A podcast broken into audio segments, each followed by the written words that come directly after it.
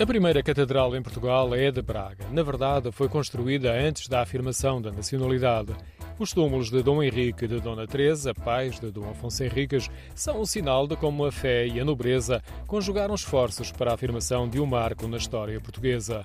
Vários trabalhos arqueológicos revelam que a Sé estará no mesmo local de uma antiga catedral que remontará ao século V.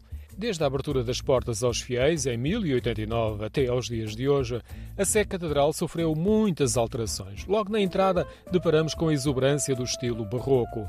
Os tetos decorados com cores vivas, as colunas rodeadas de talha dourada e os órgãos que, através de dois varandins, se misturam com a decoração do coro alto. O conjunto deslumbra os visitantes, mais ainda aos domingos, quando se ouve o órgão. Ouço muito ao domingo. O organista tem um grupo coral e vai tocar lá acima o órgão. Experiência de estar ali a ouvir. Ah, é muito bom.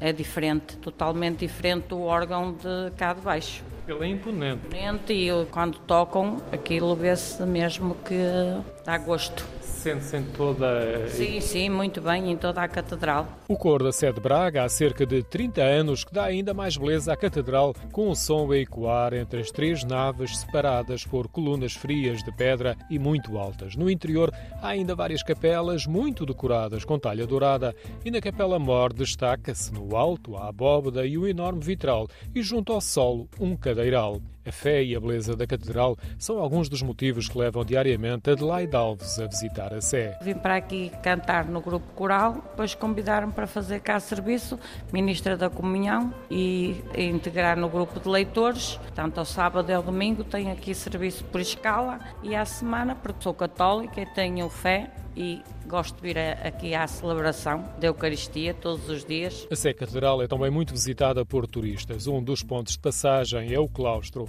Na parte central tem um pequeno jardim e está ladeado por objetos recolhidos em trabalhos arqueológicos. Os claustros permitem a entrada para o Tesouro Museu, onde podemos ver uma vasta coleção de objetos sobre a Catedral e o culto católico.